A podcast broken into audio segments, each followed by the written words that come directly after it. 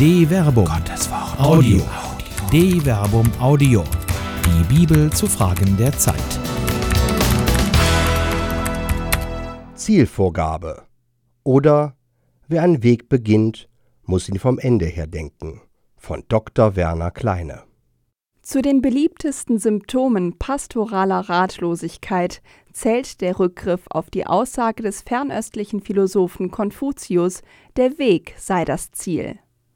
Das mag in einem zirkulären Weltbild, das den ewigen Kreislauf beschwört, noch einigermaßen in sich stimmig erscheinen. Christen hingegen streben auf ein Ziel zu. Der Weg ist im wahrsten Sinne des Wortes Methode, vom griechischen Methodos, wörtlich Weg nach, zu etwas, ein Ziel zu erreichen. So schreibt Paulus im Brief an die Philipper: Denn unsere Heimat ist im Himmel. Von dort her erwarten wir auch Jesus Christus, den Herrn, als Retter, der unseren armseligen Leib verwandeln wird in die Gestalt seines verherrlichten Leibes, in der Kraft, mit der er sich auch alles unterwerfen kann. Philippa Kapitel 3, Vers 20 bis 21. Pastorales Powerjogging im Hamsterrad.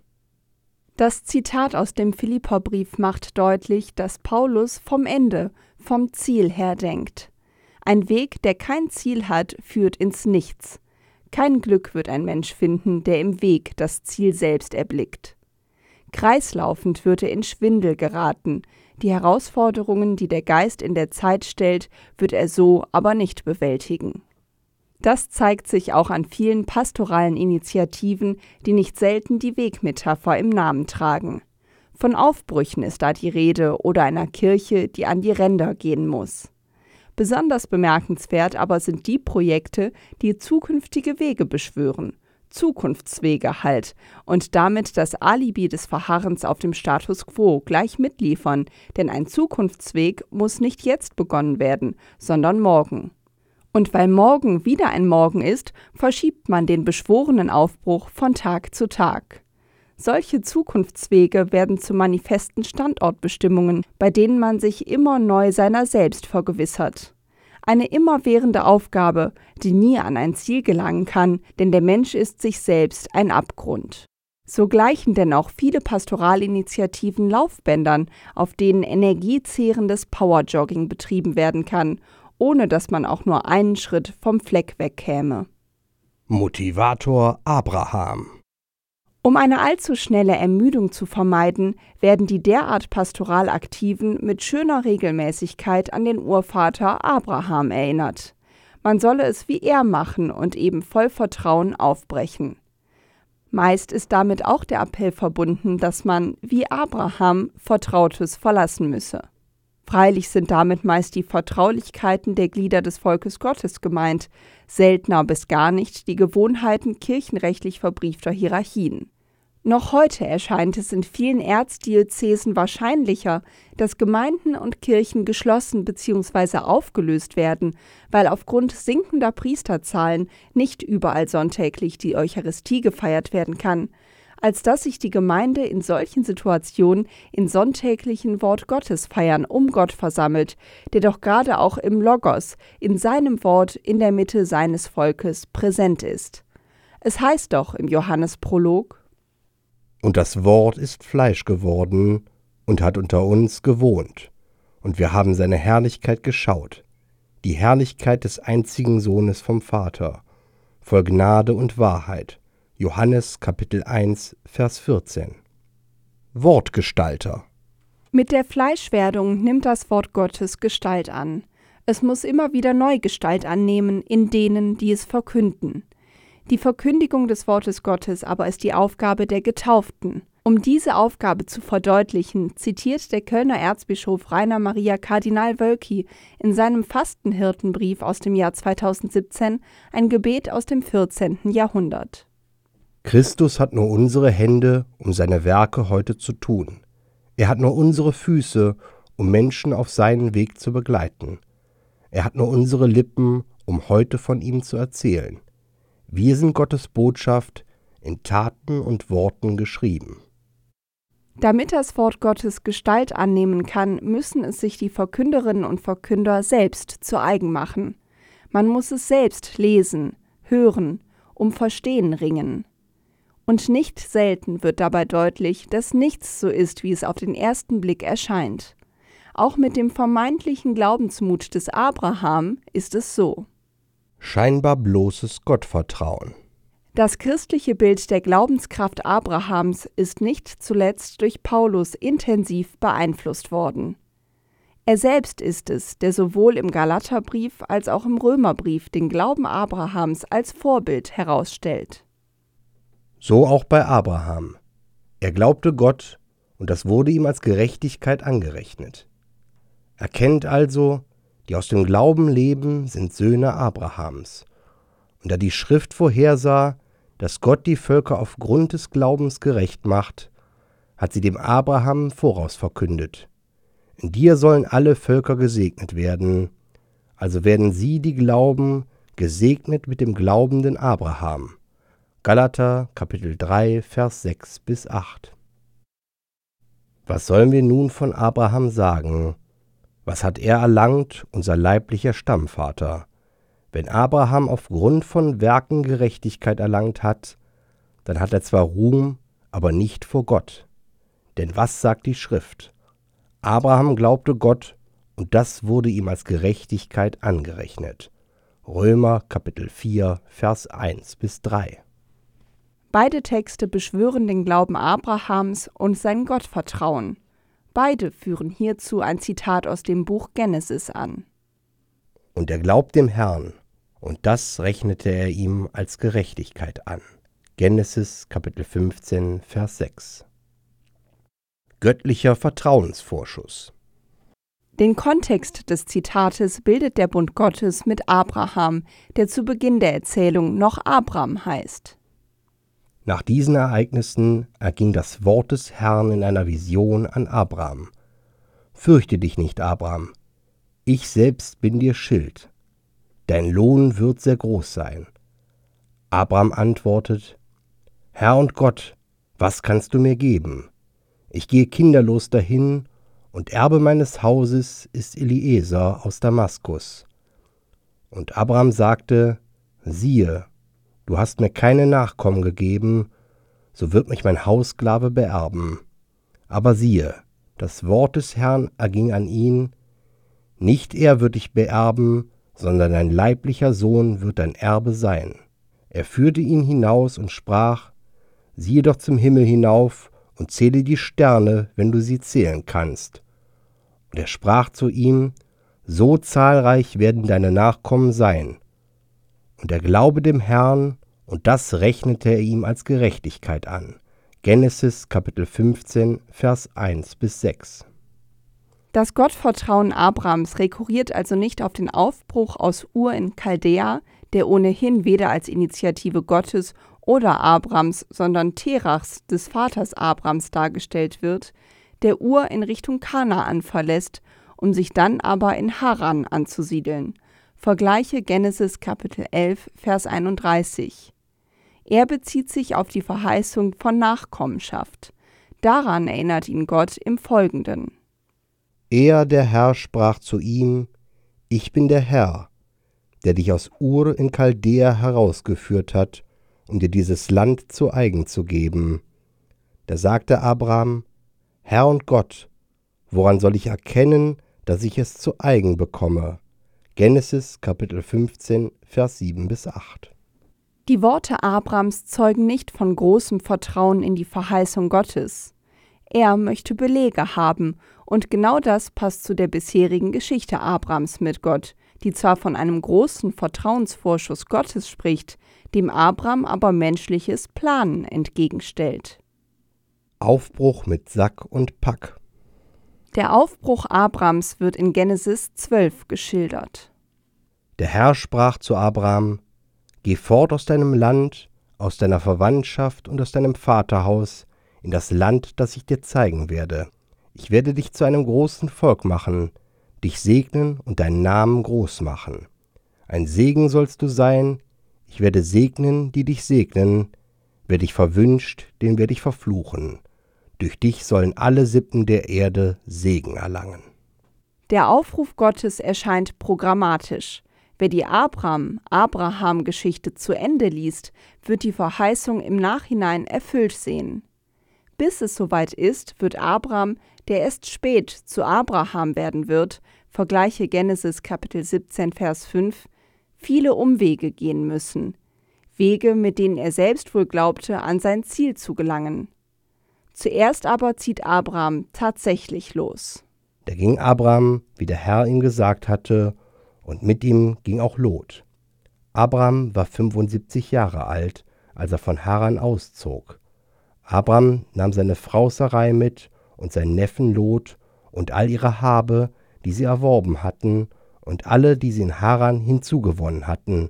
Sie zogen aus, um in das Land Kanaan zu gehen, und sie kamen in das Land Kanaan.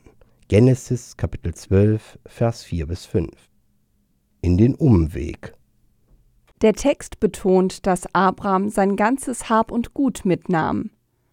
Es ist eben kein Aufbruch, der Vertrautes zurücklässt. Abraham lässt nichts zurück. Er nimmt alles mit. Und er hält Kontakt zu seiner Vergangenheit. In Genesis Kapitel 24, Vers 1 bis 9 wird geschildert, wie Abraham seinen Knecht losschickt, um eine Frau für seinen Sohn zurückzubringen. Du sollst in mein Land und zu meiner Verwandtschaft gehen und eine Frau für meinen Sohn Isaak holen. Genesis Kapitel 24, Vers 4. Der Aufbruch des Abraham in Genesis Kapitel 12, Vers 4 bedeutet also weder eine Zurücklassung von Besitz noch einen Bruch mit bisherigen Beziehungen. Das Gewohnte hat weiterhin Bestand. Freilich bleibt die Motivation für den Aufbruch noch im Dunkeln. Sie wird erst im Folgenden deutlich, denn Abraham bleibt nicht in den fruchtbaren Gebieten Kanaans, sondern zieht dem Negeb zu. Vergleiche Genesis Kapitel 12, Vers 9. Also in ein Wüstengebiet, das in krassem Kontrast zu den fruchtbaren Weideflächen Harans steht. Das Verhalten scheint irrational, und gerade in dieser Irrationalität scheint das Gottvertrauen Abrams umso deutlicher hervorzutreten. Freilich berichtet der Text weiter, es kam aber eine Hungersnot über das Land, da zog Abraham nach Ägypten hinab, um sich dort als Fremder niederzulassen, denn die Hungersnot lastete schwer auf dem Land. Genesis Kapitel 12, Vers 10. Was auch immer die Hungersnot ausgelöst hat, einiges mag für eine Vulkanexplosion auf Santorin, der sogenannten Minoischen Eruption um 1600 v. Chr. sprechen, die zu einer globalen Katastrophe geführt und sich in das kollektive Gedächtnis der antiken Menschen eingeprägt haben dürfte. Sie könnte der eigentliche Anlass für den Aufbruch gewesen sein. Von hier aus erscheint es durchaus sinnhaft, dass Abraham das ehemals fruchtbare Haran verlässt und durch Kanaan hindurch in den Negeb zieht. Aber auch dort ist er noch nicht am Ziel angelangt, sondern er zieht nach Ägypten weiter. Ein Trickser vor dem Herrn.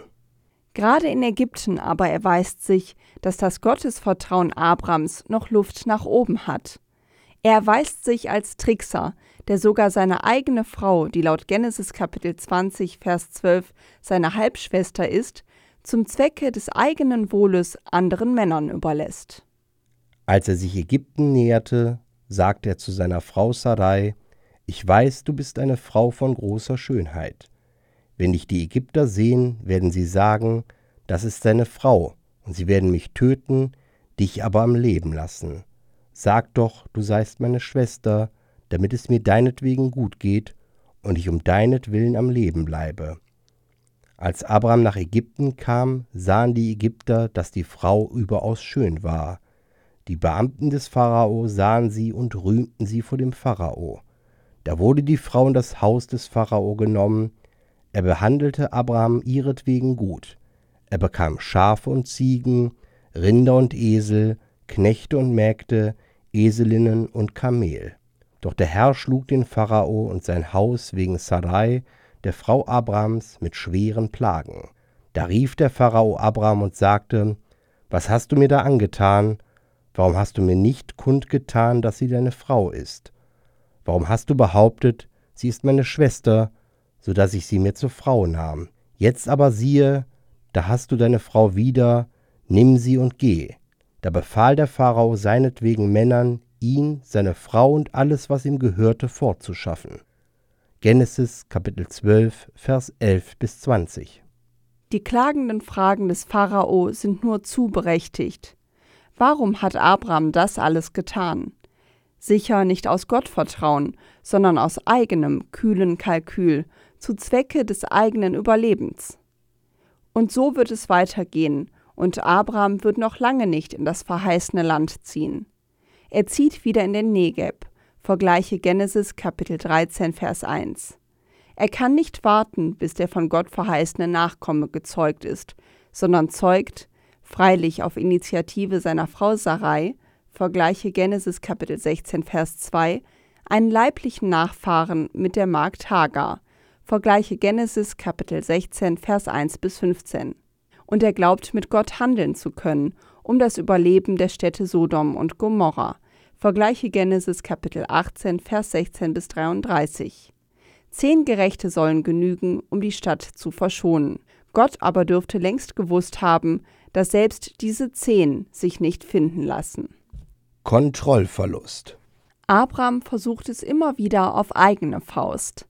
Sein Glaube an Gott ist weniger von Vertrauen, sondern von Kontrolle geprägt. Gott aber gewährt Abraham immer wieder einen Vorschuss an Vertrauen. Immer wieder bietet er ihm den Bund an.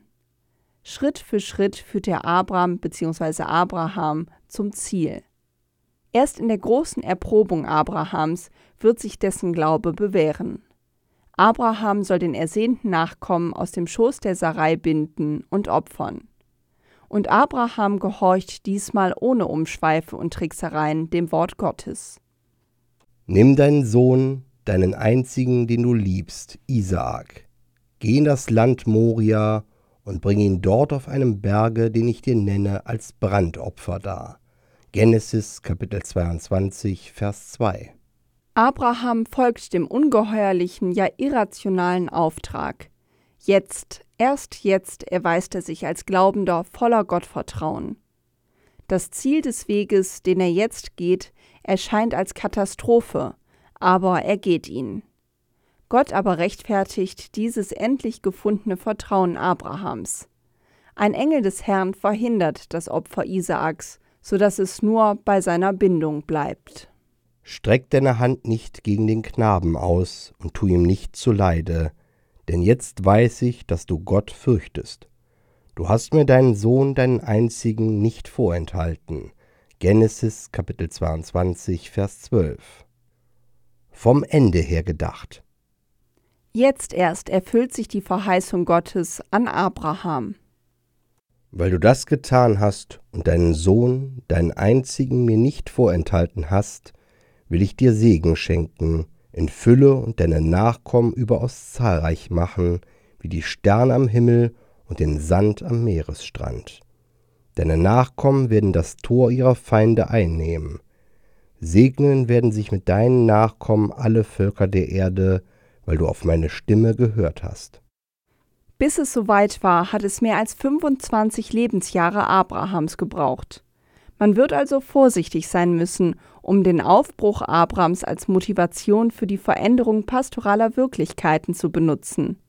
Viele Irrungen und Wirrungen müssten dann gegangen werden, bis die Kirche ihren Weg findet.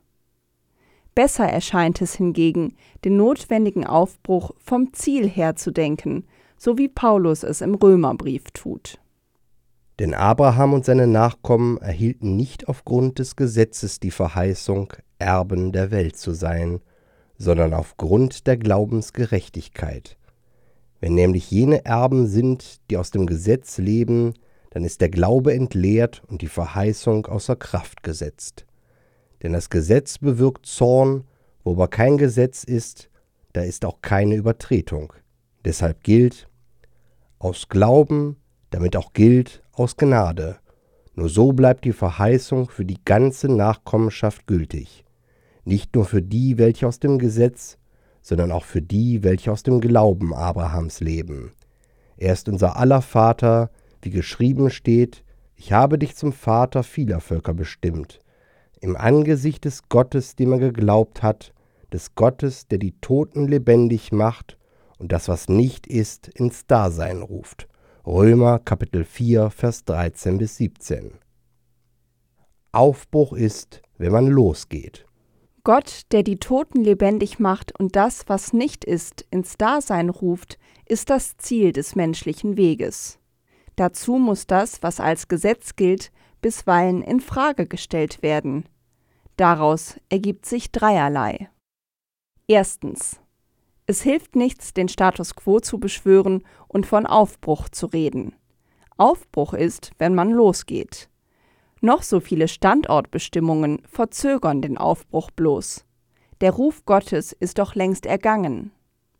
Zweitens. Es scheint wieder an der Zeit zu sein, das, was noch nicht ist, ins Dasein zu rufen. Es bedarf keiner Revolutionen. Wer aber vor dem Offenkundigen die Augen schließt, taugt nicht als Pfadfinder.